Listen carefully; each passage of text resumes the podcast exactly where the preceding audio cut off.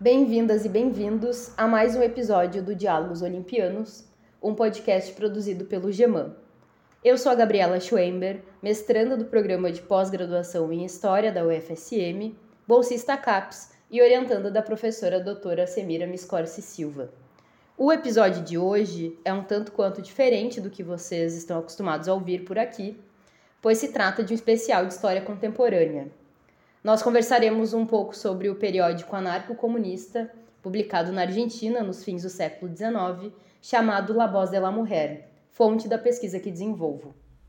O periódico La Voz de la Mujer foi produzido e publicado por um grupo de mulheres anarco-comunistas na cidade de Buenos Aires, na Argentina, entre 1896 a 1897.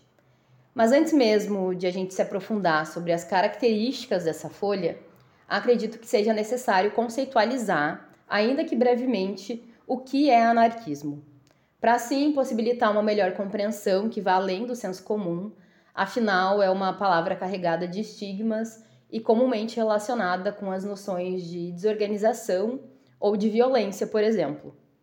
No entanto, aqui nós compreenderemos o anarquismo enquanto movimento social, político e até mesmo filosófico, que se estabeleceu com uma maior força social a partir da segunda metade do século XIX.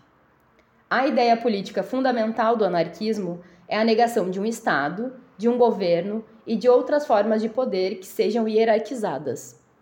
Logo, a proposta é, além de questionar as instituições e poderes da sociedade, construir outras formas de organização sem hierarquia. Conforme George Woodcock na obra Os Grandes Escritos Anarquistas, publicada em 1998, para este movimento, abre aspas, o equilíbrio entre a liberdade e ordem faz parte de sua visão de sociedade ideal. Para o anarquista, a ordem não é algo imposto de cima para baixo, é uma ordem natural que se expressa pela autodisciplina e pela cooperação voluntária. Fecha aspas. Dessa maneira, George Woodcock propõe que os espaços nos quais as e os militantes anarquistas circulam são importantes na construção coletiva desses referenciais, dessas outras formas de organização. Também precisamos considerar que o anarquismo, assim como outros diversos movimentos sociais, é bastante amplo e possui muitas vertentes com abordagens diferentes, que são decorrentes de divergências em algum, alguns pontos ou em algumas temáticas. No caso do periódico argentino La Voz de la Mujer, as redatoras se auto-intitulavam enquanto anarco-comunistas. Essa vertente propõe que a organização política seja anarquista, ou seja, sem hierarquias e cargos, como eu acabei de comentar, e que tenha uma organização socioeconômica desenvolvida pelos próprios sujeitos uh, do movimento com os fins de dar estabilidade, não explorar e exercer cuidado com os mais velhos, as crianças ou demais pessoas que necessitem de algum suporte uh, decorrente das suas forças produtivas estarem reduzidas, por exemplo. Os militantes e pensadores mais conhecidos da vertente anarco-comunista são o Paior Kropotkin, o Elisée Reclus e o Érico Malatesta. Aqui destacamos a relevância do anarquista espanhol Malatesta no movimento anarquista argentino, pois ele viveu em Buenos Aires entre 1885 e 1889 e é indicado enquanto um dos fundadores do periódico La Questione Sociale, que está entre os jornais que possuíam relações e trocavam correspondências com o La Voz de la Mujer. Conforme o pesquisador André Rodrigues, o anarquista Malatesta publicou um texto no periódico brasileiro chamado A Terra Livre, no dia 25 de janeiro de 1908. Nesse texto, Malatesta coloca que, abre aspas, embora o fundo possa ser sempre o mesmo, comunismo em economia, anarquia como regime político, todavia, certa forma particular de organização pode ser boa para aqui, mas imprópria para colar. Esplêndida, por exemplo, no Rio Grande e defeituosa no Amazonas. Fecha aspas. Portanto, o que a gente vê nessa frase do Malatesta é como ele frisa o posicionamento dos anarco-comunistas da América Latina nesse entre séculos e a compreensão de que as características e necessidades locais uh, dos movimentos libertários podem uh, mudar e, ser, e serem adaptadas.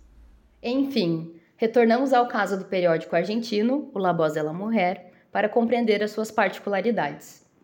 Conforme mencionado anteriormente, o folhetim foi organizado por um grupo de mulheres anarquistas e publicava, em sua grande maioria, textos de autoria feminina. A questão aqui é que não é possível afirmar a identidade dessas mulheres devido ao uso de pseudônimos nas publicações. E mesmo aquelas que aparentemente não utilizavam dessa tática, nós não possuímos maiores informações sobre suas trajetórias pessoais e políticas, por alguns motivos, como a não preservação de vestígios históricos de autoria feminina. Então, não é possível fazer esse cruzamento de fontes e reconstituir essas trajetórias.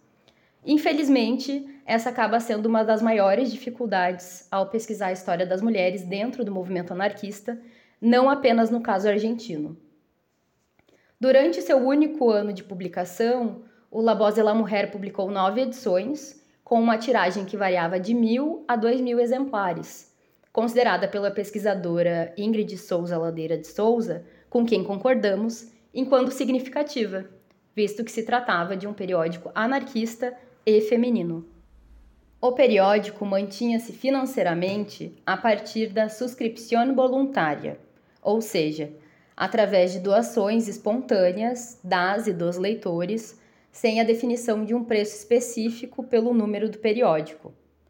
Assim sendo, cada um poderia contribuir com os valores possíveis na sua realidade econômica para financiar essas ideias e essas produções mas isso também resultava em uma certa instabilidade econômica para o periódico e uma irregularidade de publicação, algo que era bastante comum nos jornais operários e anarquistas, como também é o caso do La Voz la Mujer. Através da análise do periódico, é possível perceber que essas anarquistas possuíam contato com militantes de outros países, como Brasil e França, e militantes como Emma Goldman, uma importante anarquista lituana, por exemplo, e que evidencia uma rede de relações e construção coletiva de pensamento.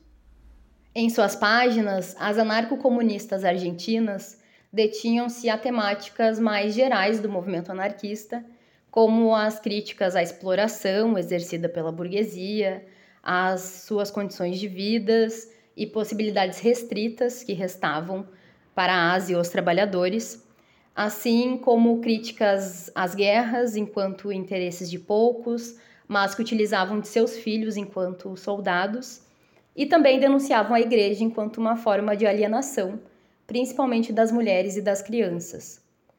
Tais elementos de luta nós podemos ouvir pela, pela leitura da minha colega Maria Clara, do trecho do primeiro número do periódico, que foi publicado no dia 8 de janeiro de 1896.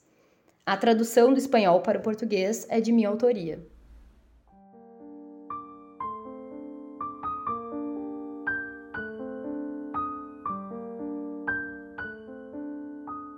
Somos algo mais do que um cavalo para o burguês? Não. Pela minha vida, somos sim um objeto de exploração e serviço, como um par de botas ou um guarda-chuva mas menos, muito menos valorizado do que um cavalo ou um carro. E se vocês não acreditam, observem e verão como eles cuidam e protegem no inverno os troncos luxuosos, enquanto você e eu, e todos os trabalhadores, vamos semi-despidos, esfarrapados e congelados de frio, com o rosto abatido e o estômago vazio, para nossas ocupações desumanas.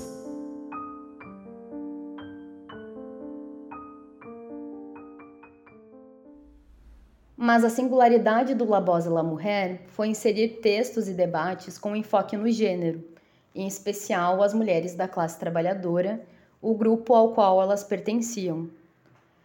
Dessa forma, elas denunciavam os assédios sexuais nas oficinas, fábricas, igrejas e ruas. Expunham também as condições de miséria das mulheres e de seus filhos e como a prostituição acabava sendo uma das poucas alternativas para que muitas delas conseguissem ganhar um pouco mais de dinheiro.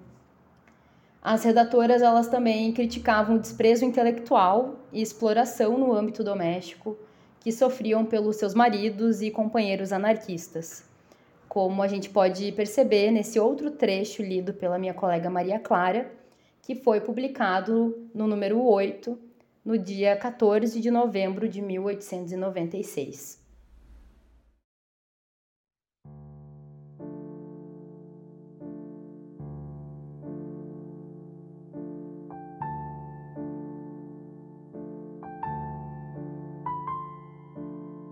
Os homens, tanto proletários como burgueses e todas as classes dominantes, sempre mantiveram as mulheres na maior ignorância para poder dominá-las com mais facilidade.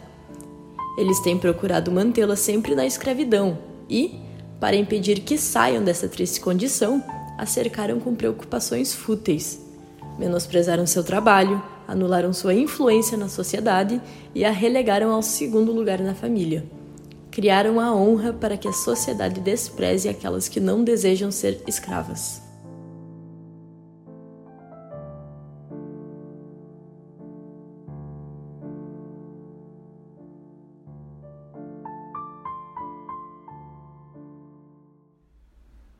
Para a historiadora Laura Fernandes Cordeiro, no seu livro Amor e Anarquia Experiências Pioneiras que Pensaram e Exerceram a Liberdade Sexual, que foi publicado em 2017, a novidade inserida por essas redatoras foi de mostrar que a oprimida fala. Abre aspas. Elas vieram para dizer, em primeira pessoa, sou a oprimida, e com essa única frase anunciaram algo inesperado. A oprimida fala. Uma sentença nada menor que evidencia que os anarquistas são homens e que, pela primeira vez, seu ser anarquista não os liberta desse papel infame, o de opressores. Assim, quando elas expressaram a emancipação em palavras, a humanidade deixou de ser uma desejada comunidade de iguais para evidenciar sua quebra constitutiva, a diferença sexual. Fecha aspas. Ao evidenciar essas diferenças de gênero no meio anarquista, as redatoras do La Voz la Mujer comentam nas primeiras edições que seus escritos não foram muito bem recebidos por parte dos companheiros do movimento, que se criaram tensões. Entretanto, elas reafirmam seu espaço, sua relevância e seus objetivos nas páginas do periódico, como no trecho que a Maria Clara irá ler agora para nós, publicado no número 4 do periódico, no dia 27 de março de 1896.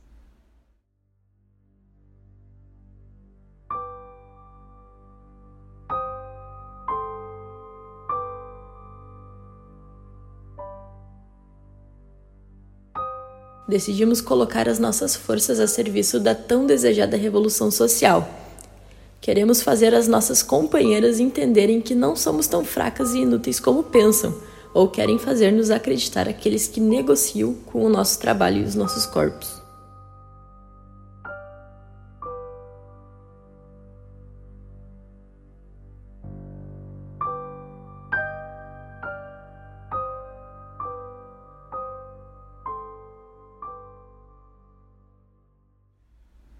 Bom, pessoal, espero que tenham gostado desse episódio, um especial de história contemporânea, onde pudemos conhecer um pouco do periódico anarco-comunista argentino La Voz de la Mujer, publicado por trabalhadoras de Buenos Aires entre 1896 e 1897. Eu agradeço a todas e a todos que escutaram esse episódio. Agradeço a minha orientadora professora, doutora Semira Miscorci Silva, pelo espaço e também a minha colega Maria Clara Turcato da Costa, que é graduanda em História pelo FSM, pela leitura dos trechos do periódico ao longo deste episódio. Aproveito para indicar as obras citadas até aqui, principalmente os grandes escritos anarquistas de George Woodcock, para quem quiser conhecer alguns textos e ideias que são consideradas enquanto bases do movimento, e o livro Amor e Anarquia, experiências pioneiras que pensaram e exerceram a liberdade sexual, da Laura Fernandes Cordeiro, que problematiza questões de gênero e sexualidade nesse meio. Também indico um vídeo disponível no YouTube, em que a mesma autora participa do evento Two Reasons Do Us Part, Críticas Filosóficas ao Casamento, em que ela faz uma fala intitulada Histórias de Amores Livres e Anarquistas, que é focada em comentar um pouco sobre os movimentos anarquistas na Argentina, uh, outros movimentos né, e outros periódicos, mas que ainda envolvem problematizações uh, referentes a relações de gênero e sexualidade. Uh, nesse entre séculos, assim, no final do século XIX e início do XX, em Buenos Aires. Não deixe de seguir o podcast no Spotify e nas demais plataformas de áudio, além de seguir o Geman no Instagram, Twitter e academia.edu. Até mais!